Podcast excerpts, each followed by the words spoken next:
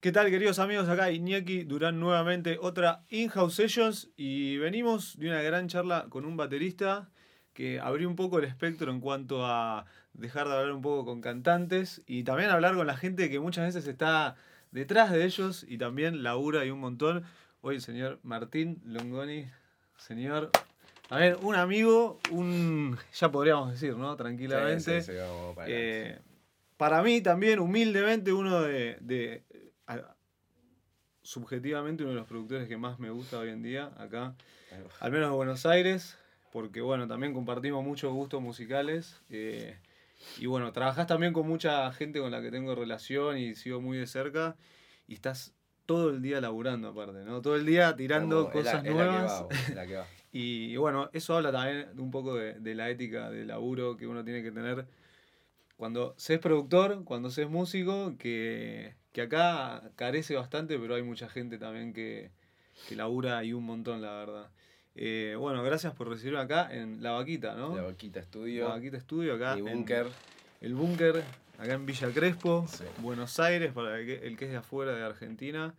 Eh, y bueno, Martín, como decíamos, un montón de laburo, la verdad, eh, estás mucho tiempo acá, te visita un montón de gente. ¿Con qué estás trabajando ahora? ¿Qué nos puedes contar de, de, bueno, los artistas con los que estás laburando? No solo como productor, porque aparte el señor es bajista también, por Claro. supuesto. No lo olvidemos. Ahora estoy con. Bueno, salió hace poco el disco de Grace and Bad Love. Que, que está que buenísimo. lo pasé hace poco. que se llama eh, Sticky Nostalgia, ¿puede ser? Sticky Nostalgia, que está en Spotify. no sé cómo se pronunciará Eh, de manera está en. Spotify, Sticky Nostalgia. Discaso Ese- muy bueno. Ella es de Guatemala, Ella es de Nicaragua. Nicaragua. Nicaragua. De Nicaragua. y estoy muy contento con cómo quedó el disco. Es Siento que pudimos laburar, viste, al, al 100 todo. Aparte, nada, un sonido muy, muy nuevo, muy contemporáneo. Ella también, Sí, un sí. timbre de voz eh, Eso está muy bueno. agradable, con un, con un color muy lindo también. Y con un grupo tremendo, la verdad que también. Sí, sí, ella es muy talentosa y fluimos en el laburo así a pleno, ¿viste? Coincidimos en, en los caminos que había que seguir y, y llegamos a un discazo. Para mí está buenísimo Sí, el disco. La verdad que sí. Con Escúchenlo. sonoridad híbrida, que eso me gusta también, como mezcla de beats y, y temas tocados con batas, con instrumentos. Hay percusiones también, Hay tiene un poco de todo. Y unos músicos también- grabaron musicazos que también son amigos y, y son la gente así con la que yo confío para grabar esta clase de cosas y estuvo buenísimo. Y bueno, están grabando también ahí algunos temas con la Fuerza Mayor. Estamos, la Fuerza Mayor es un proyecto que lideramos con Fermín Echeveste, que Trompetista, amigo, trompetista, por ejemplo, de Miss Bolivia, Sí. eh, de varios. de Sofi Truco, de Fémina, con un montón más, también otro Sí, sí, grosso sí. de la escena acá porteña. Y tenemos ahí como ese grupete que armamos, que somos nueve, cinco caños, bajo, eh, dos percus y bata, todos- la mayoría de todos temas propios. Con un ciclo propio ahí en Congo todos los jueves. Todos los jueves ahí en Congo y se arma. nada, está buenísimo. Y aparte esto bueno también que arrancó como, como una banda armada para un ciclo y bueno, se terminó Sí, sí, consolidando va- en, en un disco también, ¿no? claro, Hubo- Estamos empezando a hacer las maquetas de lo que creemos que será nuestro primer disco. Pero nada, está bueno. También para mí era como. Era una cuenta pendiente que tenía tocar en una banda grande. Sí. Eh, el tema de los caños también, me acuerdo que había, había hecho, había estudiado, con, hice unos cursos con el Pollo Rafo, que es un, un profe, es un pianista y, y arreglador Sí. de caños muy grosso de acá, y, y me había quedado toda esa data, pero nunca la había, o sea, no la pude plasmar al nivel como lo estoy plasmando ahora en, Claro. en la fuerza, que son cinco caños. Sí, Siempre, más, más consci- a, a nivel compositivo, más consciente de decir, bueno, eh, quiero esto, Claro, el trombón esto, los saxos esto, trompeta esto. Sí, y también, nada, está bueno porque mm, e- el ciclo, también un poco las composiciones están dirigidas hacia un lugar, ¿viste? Claro. Y eso está bueno como para, no sé, es- el tema este de desmistificar e- el tema de la composición, ¿viste? Que todo el mundo se cree que, que la data te baja, ¿viste? Del más sí. allá y dice cosas y... y- y- O, se hace, o que se hace todo con una computadora también, ¿no? Claro. Eh, Pero para mí es como trabajo, ¿viste? Bueno, che, ¿qué onda? ¿Estaría bueno un tema bailable en esta onda? Bueno, dale, vamos. Una base y te pones arriba, ¿viste? Ah, nada, el trabajo ahí como da los Sí, a buscar orgánicamente ese sonido, ¿viste? No, eh, bueno, teníamos este beat y construimos sobre eso. No, es arrancar desde cero. Sí, también. todos los, digamos, como decía, los caños, eh, la rítmica, ¿no? Claro. No, y aparte después también toma uno en esta clase de cosas, a diferencia de poner capaz de con un disco que uno tiene que ir al estudio como más. Cuando uno está produciendo, haces como todo el laburo de maquetas y después vas al estudio a. Nada, cuesta guita cada segundo, ¿viste? Entonces. Eh, y, yo soy, trato de.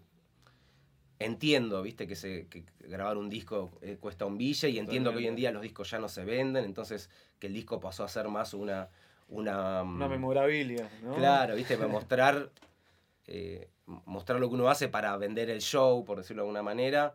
Entonces, soy cuidadoso de eso, ¿viste? Entonces, para mí el estudio se va a grabar lo, lo que ya se probó en las maquetas y, funciona esto, vamos con esa, no es que vamos a probar. Dependiendo del músico, poner capaz a los bateristas les, les doy un poquito más de libertad en ciertas cosas, ¿viste? Pero sabiendo con las personas que voy a trabajar o que convoco para trabajar. Pero en esto está bueno porque, che, mira, yo por lo general, no sé, cuando temas que compongo yo para la fuerza es armo los arreglos de caño, o sea, mando la maqueta en el grupo de WhatsApp, viste, un, un, MIDI así, con una bata, un bajo, los arreglos planteados, y después todo eso se empieza a cocinar en grupo, ¿viste? Y, se empiezan a modificar algunas cosas de la base. Ah, vos mandás una guía y sobre esa guía cada uno... Lo vamos, lo vamos terminando de, poner a punto entre todos y, y, nada, está buenísimo porque también ahí es el, la, la, potencialidad del trabajo en, equipo, ¿viste? Totalmente. Que con la movida del, capaz más del productor, ¿viste? Que es como más solitaria la cosa. Sí, sí. Eh, se llega a otros lugares. Laburar también con el aporte y beneficiarse del aporte de los demás, ¿no? Que a veces eso es lo que Mismo hablo con muchos artistas, también sobre todo eh, por ahí compositores o cantantes, eh, cantautores, que eligen trabajar con, músicos y, ir a grabar y eso también de permitir al otro eh, afectar la composición de una, ¿no? Porque a veces, como decís, algunos por ahí eligen ese trabajo más de, no, mira, tenemos que hacer esto, toca esto, quiero que toques esto. O sea, no hay un, un lugar para, para el Para crear en conjunto colectivamente, que también hace muchas veces a, la, a la genialidad de una obra, ¿no? Que, esté entrecruzada por mucha gente. Sí, a veces se da naturalmente.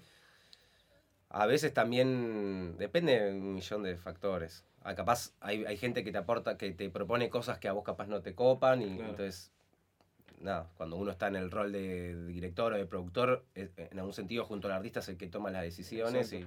y... qué pasa en, esos momentos cuando, claro, uno tiene que,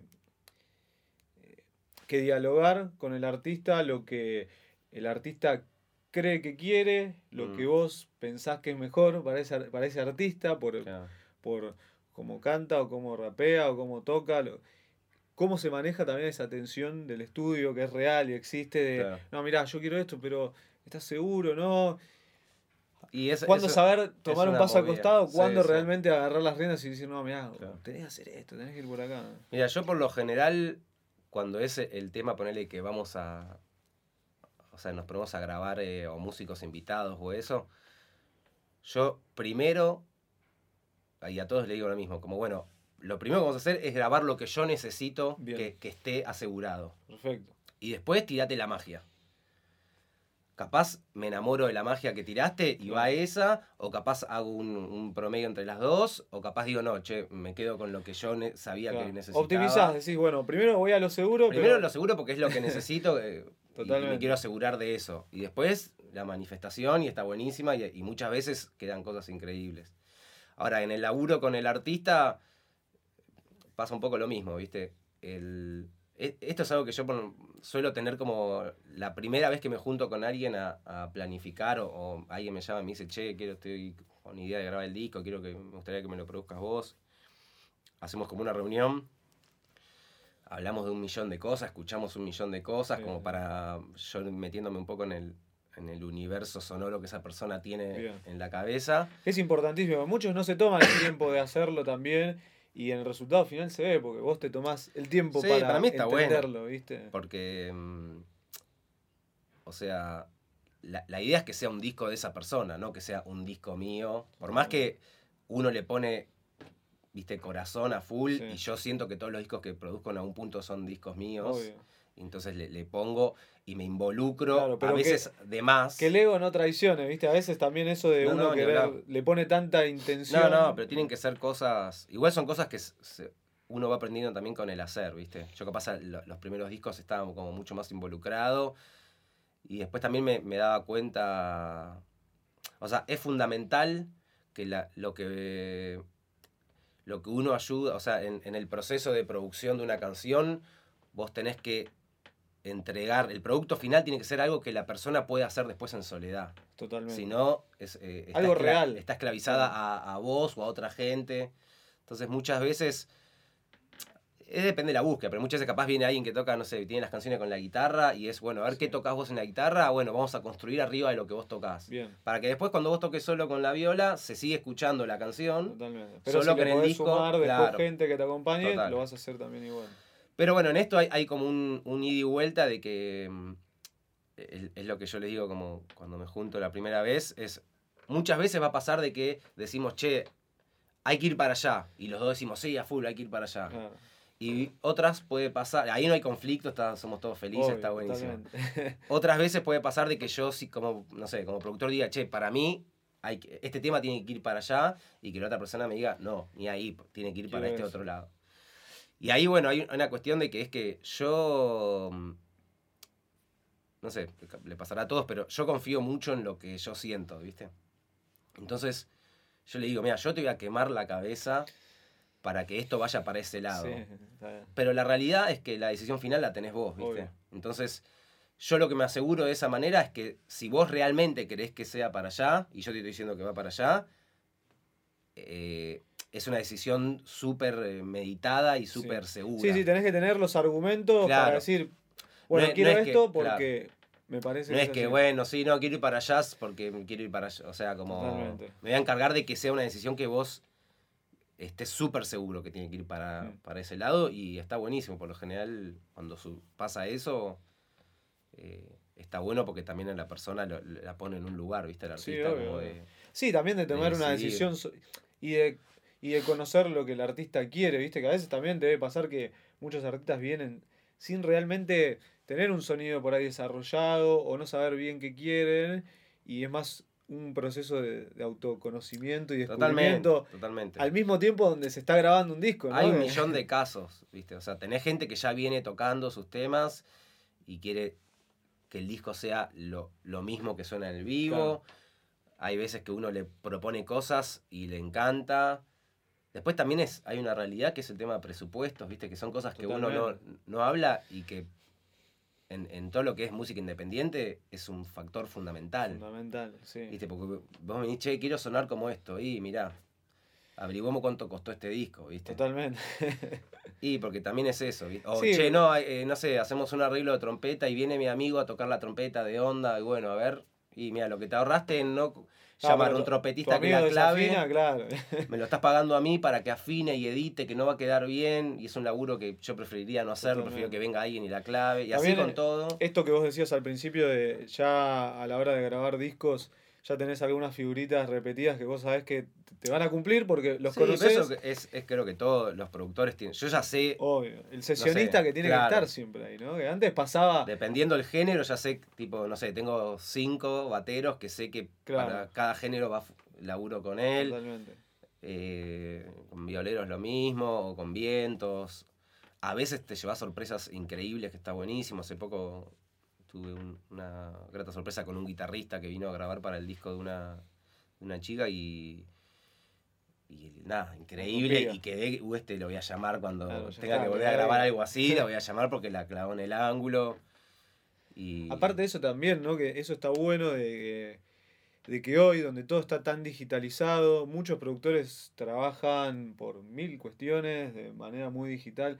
Eso de seguir optando por el músico real, ¿no? Claro. Persona que vos puedas decir, necesito este sonido, bueno, voy a llamar a este. Y también estás generando un trabajo para esa persona, ¿entendés? Es un círculo que está bueno que, que se dé porque hay un beneficio mutuo eh, entre todos, ¿no? Y aparte no solo es grabar, si a esa persona eh, le gustó como tocaba, che, bueno, venite a tocar en vivo conmigo, ¿no? Es eso también de... No, no hagamos la nuestra y el resto me importa tres carajos, o sea, está, está bueno también involucrar a otros jugadores. Para mí es la que suma. Pero es lo que te digo, hay realidades, ¿viste? Hay gente, ponele en el mundo más del hip hop, es como... El beatmaking todavía está muy... Sí, es muy difícil que la gente, porque el artista, primero, todavía hay mucha gente que rapea y, todavía no, no, tiene la... ¿Cómo decirlo? A ver. Sí, la espalda para... La maduración artística para creérsela a ellos y decir, che, estoy haciendo un disco. Entonces mucha gente se baja un beat de de YouTube, ¿viste? Y lo graba en la casa de un amigo y bueno, y lo saca y va. Bueno, ¿viste? Pero, Pero bueno, de hecho, muy, poca gente en, el hip hop todavía apuesta a tener un beat original, laburar con un beatmaker, que son cosas que, para mí... los ves en el resultado final. Realmente es superlativo, más allá de que vos decís, está bien, también esto de, de, la plata, de los costos que tienen, también lleva a que muchas veces se opte por por hacerlo de esa manera, pero si vos ves acá en Argentina los discos que de hip hop que se grabaron con músicos, es abismal la diferencia. Por ejemplo, está el caso del eh, Caos y Armonía de Orión XL, que es un discazo producido por eh, Mighty, que es un tremendo productor, Mauro Verdi, y también, y mitad de la banda de los Afromama. Y el disco es un discazo con mucha musicalidad, mismo vos tenés un montón de... Bueno, pero es una apuesta también. Es una apuesta también. y no todos están preparados para, ese formato. Eh. Para mí es una cosa de maduración que con el tiempo va a ir llegando también, de, y de fe de tener fe en el, en el, producto y en el proyecto de uno y decir, che, yo apuesto. Mucha gente, viste, como espera como salvarse o pegarla con no sé qué, y para mí, de entrada hay una cosa energética que es de, adentro hacia afuera. Si uno no cree en el producto que uno hace y uno no apuesta, ¿qué significa apostar? Ponerle tiempo, ponerle trabajo y ponerle guita. ¿Cómo vas a pretender que venga alguien de afuera y te ponga la plata para.? No, flaco, el primero que tiene. Nadie te va a venir a buscar. Claro, el primero que tiene que apostar en, en el proyecto uno es uno. Es mi opinión, ¿eh? Claro. no, pero en todo, en todo lo que uno hace. Eh, mi opinión es que es, es esa, entonces está buenísimo. Ahora, por cuestión económica, hay gente que capaz no. No sé. No, no, no sé. Porque tampoco son unos números que digas que son fortunas, ¿viste? Para mí es un. Es como. Eh, es una meta. Es un clic, ¿viste? Que hay que hacer. Como decir, bueno, empezar a laburar por lo menos con tener bits originales, ¿viste? Tuyos y que sabes que no vas a tener ningún problema legal, que los puedes mover por todos lados y que está bueno. Y después, bueno, si se pueden ir sumando instrumentación. A mí me gustan mucho los discos híbridos de, entre beats y como de, beatmaker, pero también con, con, instrumentos invitados. Me fascina y siento que hay un equilibrio muy copado en esa sonoridad. Pero bueno, también entiendo que poner, ir a grabar una bata es una movida, ¿viste? Cuesta plata, es, lleva un tiempo. Pero qué sé yo, también hay. Hoy en día también podés hacer eh, temazos y, con un audio capaz que no es el audio que compita. Totalmente, sí. Si la canción está buena, también eso ya es como. Ya es un 70% sí, sí, es fundamental. del trabajo. Y después, eh, en cuanto. Pues bueno, trabajás, si bien trabajás con un montón de artistas también de diferentes palos, de, como decías, cantautores, cosas mucho más acústicas, también composiciones mucho más complejas, pero también está la línea que, a vos te gusta y sé que te gusta laburar, que, es esa complejidad con, con groove, con buenos ritmos, ¿no? Eh, ¿Cómo también fuiste desarrollando todas esas, esas distintas habilidades para crear algo así complejo. Porque como vos decías, decías, bueno, en algún momento sentía que me faltaba elaborar un poco más la composición de vientos, fui a estudiar, ¿no? Eh, porque también está eso, sos bajista, pero tenés que tener un conocimiento de, de, todas las posibilidades. Cómo se labura desde cero, desde acá, desde un estudio, para crear algo así, con, con tantos matices diferentes, ¿no? Y no sé, yo en algún sentido se lo adjudico y se lo agradezco al camino musical que hice. Sí. ¿Viste? Eh, es algo que hablamos el otro día, creo que en, el show después del show de CH. Que mm, siento que hay una cosa de, de- Hay gente que se dedica solo a un género, ¿viste? Sí. Y hay géneros que realmente tienen una dificultad que para poder llegar a, a dominarlo y, y- y destacarse, realmente tenés que dedicar tu vida a eso. El, el ejemplo, no sé, tengo dos ejemplos que son el flamenco, la guitarra flamenca Sí, y, la, y, la, y el gypsy jazz. ¿Viste?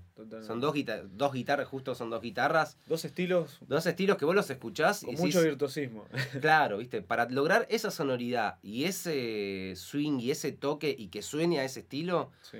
los tipos tienen que dedicar la vida a eso, ¿viste? Porque son muchas horas de estudio y tenés que estar escuchando mucha música de esa y, y, de hecho toda la gente de que, que conozco pone que, de, de que, que toca flamenco, el 98% de la música que escuchan es flamenco, Es ¿viste? flamenco. Están ahí como en esa secta y me parece que está buenísimo porque llegan a un grado de profundidad que son músicas que no es que, che, me escuché un disco de flamenco y más o menos, ¿viste? Ahí Sí, suena, sí, ya empieza a sí. sonar medio berreta, o sea, tenés que meterte mucho tiempo y años de estar tocando y de, Totalmente. y, y- y meterte en el lenguaje incluso extramusical, en lo que pasa tocando hacia el ca- tocando para el cante, tocando para el baile, viste, que son cosas que en la música, en el resto de la música capaz no, no está tan. No, no es tan así, viste. Capaz está más separado.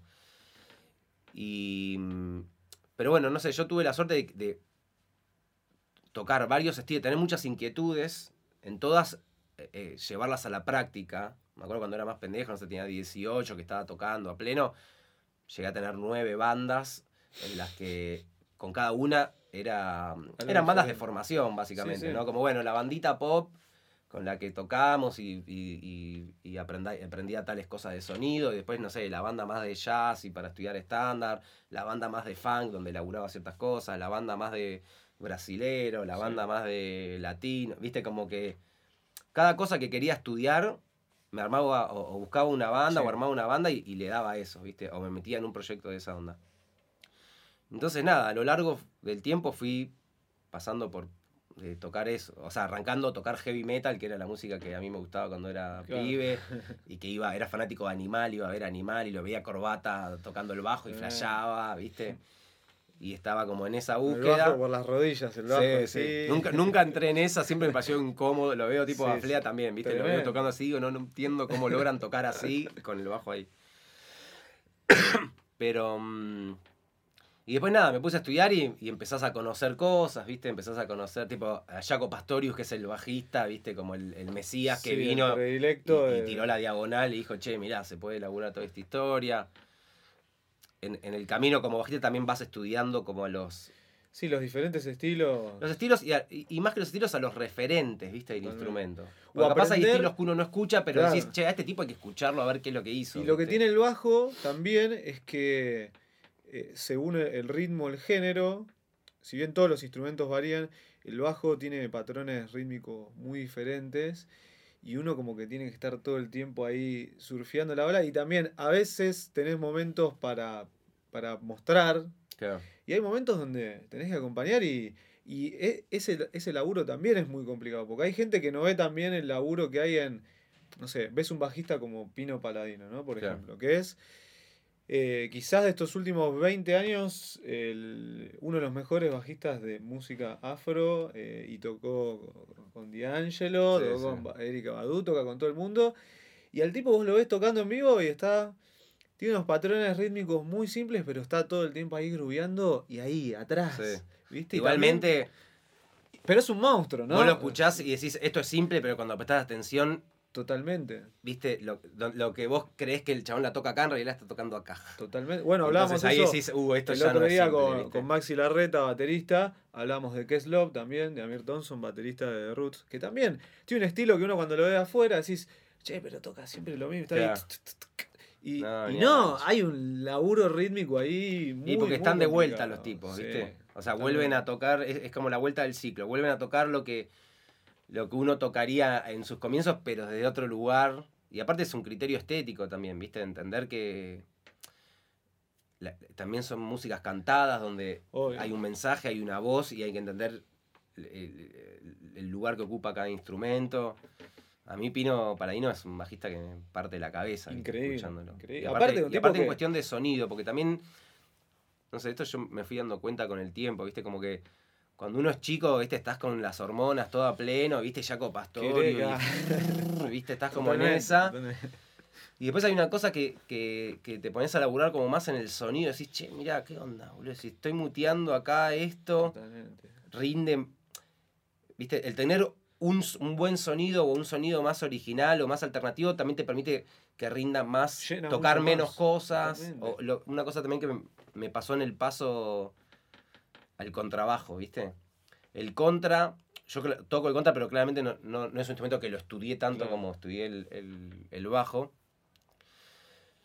¿Viste? En el contra tocas una nota y es como.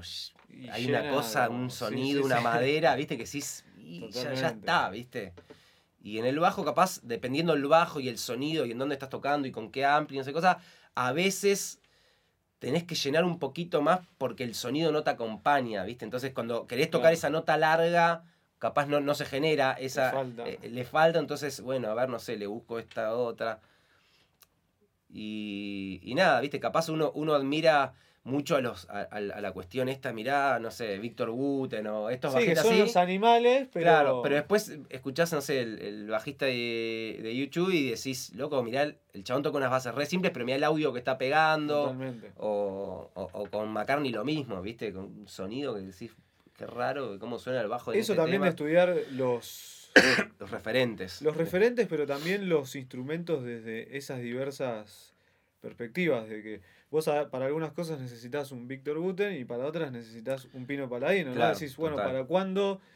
E, e, ese análisis que, a veces no se hace y yo he escuchado discos donde eh, parece que, el líder de la banda es el guitarrista o el bajista y hay un cantante adelante, ¿entendés?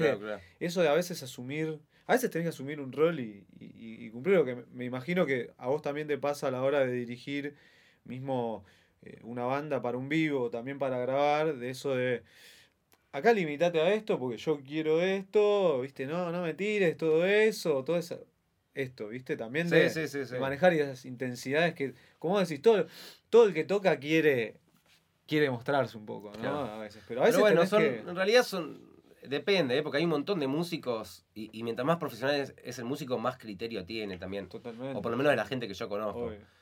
Seguramente que hay alguien ahí que está con las hormonas a full y necesita manifestarse. Pero bueno, depende de muchas cosas, ¿viste? Capaz hay gente que no que toca re bien, pero no, tiene el oficio, ¿viste? Que también es otro es otra cosa. Tener el oficio de grabar o... Esto justo lo, lo estaba hablando esta semana con, con, los, con los chicos de la Fuerza Mayor, ¿viste? Que con el tema de, la, del, de los músicos también hay como unos subgéneros, ¿viste? Está, tenés el músico que... El de estudio. El de estudio y, ¿viste?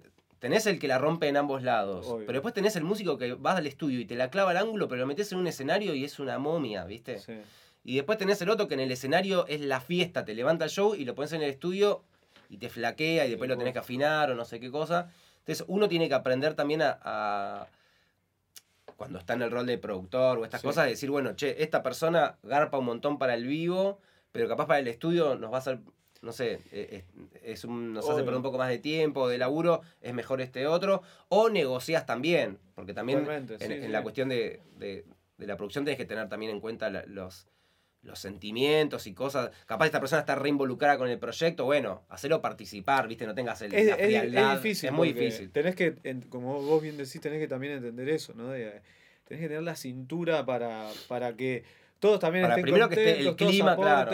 Y que eh. todos se sientan involucrados. Si laburás con una banda, viste, todos se sientan involucrados y contentos con el proyecto y que están dando lo mejor de sí. 100%. Entendiendo que el disco pide eh, ciertas cosas.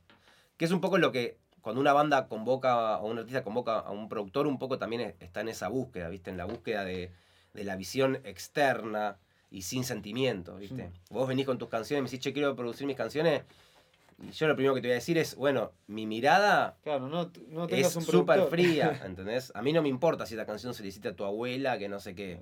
Si para mí está buena, está buenísima, y si está medio verde, te lo voy a decir, está medio verde. Que a veces uno cuando es sincero, vos sos un tipo muy sincero, yo soy muy sincero, a veces la sinceridad no es apta para todo público, ¿no? Sí, en realidad capaz es, es, más la manera en que la comunicás. Totalmente, Porque mm, tenés que leer a la otra persona y saber por dónde entrarle y cómo comunicarle.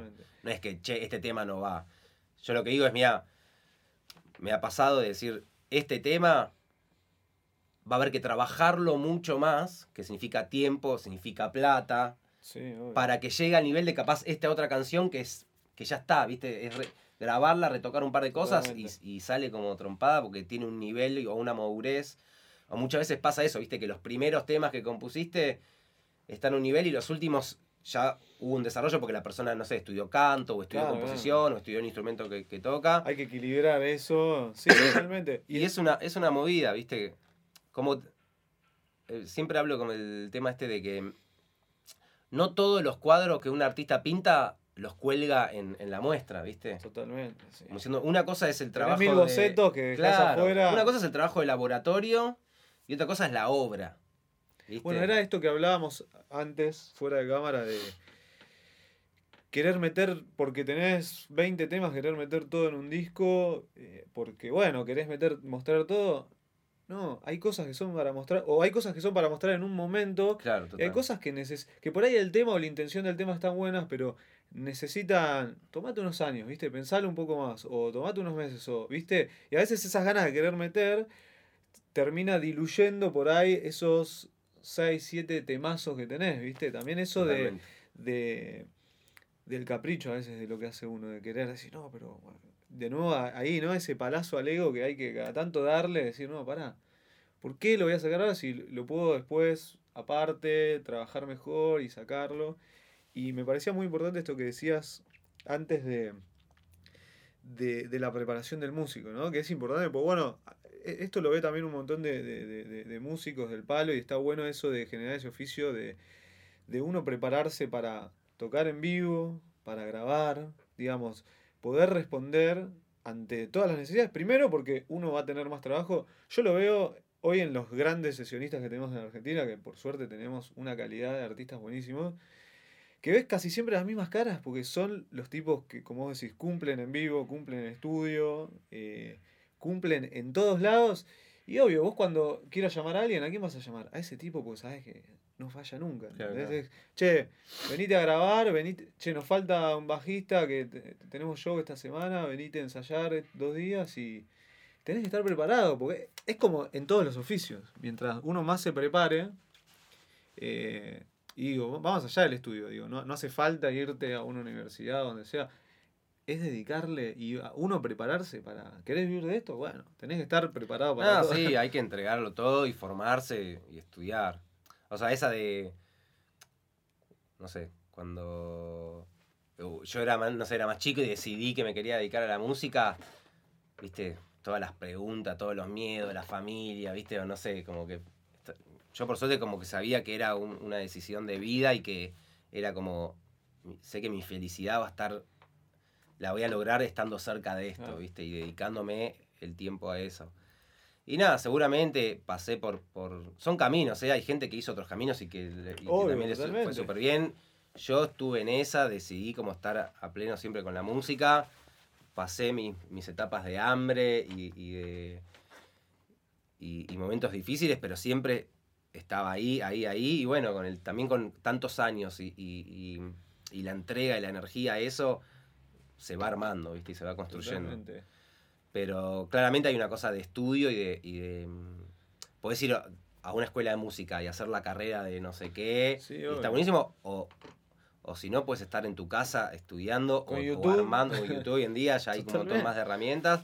La cuestión es estar, darle, darle, darle, darle y darle. Fundamentalmente es eso. Y la realidad es que em,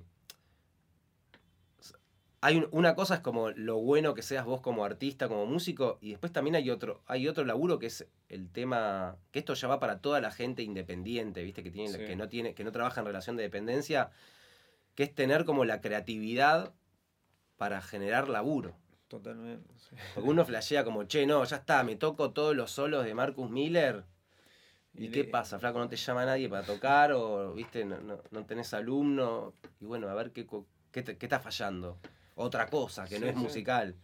Entonces hay que saber ver el todo, ¿viste? Porque uno también es su propio jefe entonces tiene que salir uno a venderse, tiene que salir Sí, uno si a no mostrar lo que hace. Si no activás, estás en el horno. No Capaz nada. tenés la suerte, viste, que te llama tal artista que la está rompiendo y bueno, te subís a ese bondi y vas de gira Pero en y algún está momento buenísimo. se termina eso también, ¿viste? Y, Sí, y o a no, muchos capaz, músicos no sé. por ahí que han tocado con artistas grandes, después se les termina eso y dicen, "Puche, ahora... Yo conozco, co- tengo, tengo amigos que tocan con artistas re grosos, que se van de gira, todo así. Pero es, es eso, ¿viste? Capaz estás en un, eh, surfeando la ola del éxito y gira a Latinoamérica, Europa, no sé qué, está buenísimo. Pero después en un momento esa persona decide, che, este año me la quiero rascar, me quiero ir al Congo a componer quiero grabar no un sé qué. disco donde no necesito bajista, Claro, ¿viste? y estás y quedaste en el muere porque vos no estuviste desarrollando ni clases, ni, ni laburos paralelos. Entonces, ¿de qué te disfrazas ahí, viste? Totalmente. Y, y no es que uno hace así y listo, ya tenés los alumnos o los laburos. Todo eso lleva un tiempo, ¿viste? El músico tiene una cosa co- copada, digo, en, en- en relación laburo y seguridad, hablo que siempre está la docencia, ¿no? Siempre. Al que le gusta claramente dar clases. Y la docencia, dentro de todo, es un, es un laburo que está bueno. Digo, se cobra bien, Sí. ¿viste? O sea, no sé, una, un- una clase, la, la hora de trabajo de, de clase particular es, es un buen laburo. Entonces, si uno se pone, se pone mm, a desarrollar eso, seguramente puedes llegar a, a juntar una buena guita como para pagar tus alquileres, tus movidas, vivir tranquilo, sin estar laburando 14 horas por día, ¿viste? Pero lograr ese número de gente es un re laburo. Es trabajo, porque no, No, no cualquiera... Lleva tiempo, digo, no es algo que es así. Y además también tenés que tener el oficio de eso, que te guste, porque conozco gente que se dedica solo a trabajar y, a, mm, a dar clases y capaz no tiene por- lo otro, Claro, los no proyectos toca. artísticos. Entonces, son un montón de, de beta. Hay gente que le encanta la docencia y, se- dedica a la docencia y está buenísimo, ¿viste? Y flashean con esa y son unos profes de la Sí, hostia. también eso, entender que no hay un solo camino en la música, ¿no? No es solo No, tener una banda y pegarle, es, podés ser productor, podés ser sesionista, podés Claro. dar clases, podés hacer un montón de cosas. Eh, hoy eh, también, eh, sobre todo en Argentina, en esos últimos años, eh, el desarrollo también del músico como terapeuta en un montón de, ámbitos, total. ¿no? Que, que también los hay, hay muy buenos acá. No solo es, viste, pegarla con tu bandita, con tu proyecto y nada. Sí, Antes no. era, quiero tener una bandita para que me vaya bien, viste, Claro. antes ser docente, viste, eran pocos. Sí, depende capaz también los ámbitos, ¿viste? Capaz Sí. hay gente que re estudia el instrumento, entonces está mucho más en contacto con la docencia y lo ve como una Obvio. posibilidad de laburo. Y después tenés la gente que nada, que estudia otra cosa, hace, se dedica a otra cosa, tiene su banda y de repente la pegó, ¿viste? Como creo que no sé si fue Soda Stereo que se conocían eh, onda, no, no me acuerdo en, qué carrera, estudiando qué carrera. Sí.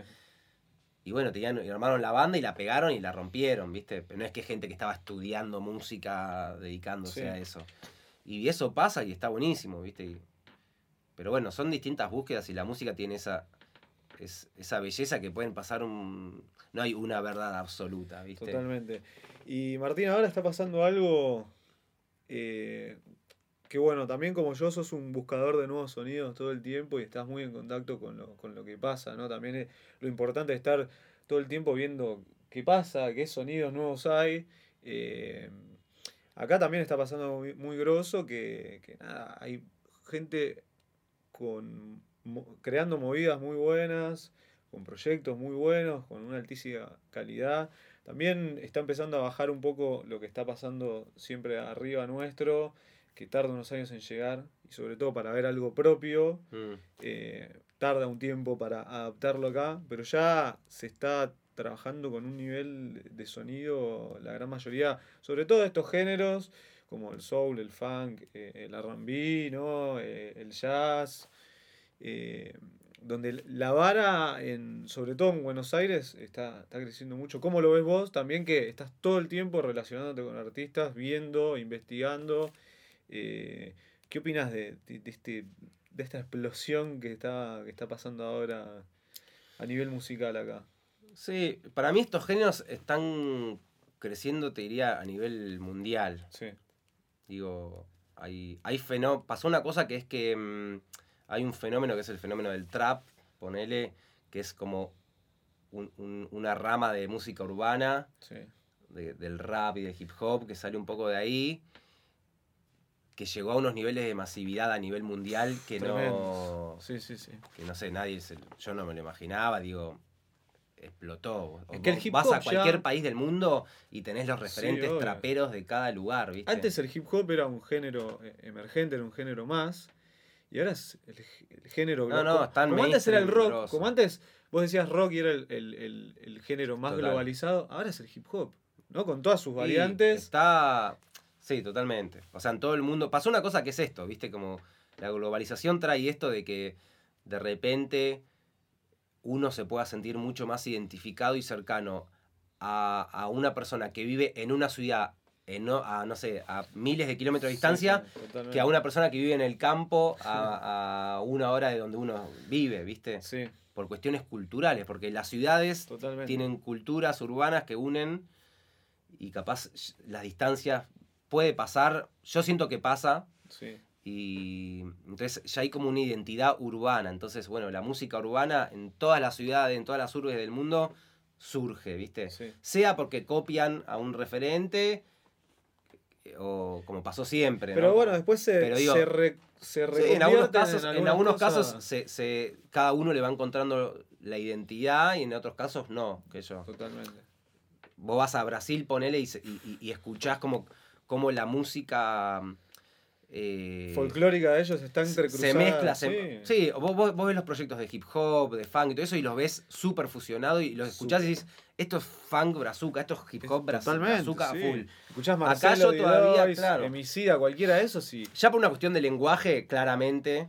claramente. Eh, pero tiene- aparte de una cuestión cultural, que ellos están mucho más arraigados a, a su folclore, a su, porque vos el músico que por ahí ves tocando con Marcelo ahí hip hop al palo, el flaco te toca una samba dormido, ¿entendés? Te No, toca no. un pagode. Hay una ahí. cosa, ellos tienen una cosa especial con la música que, que tienen una super identidad, ¿viste? Sí.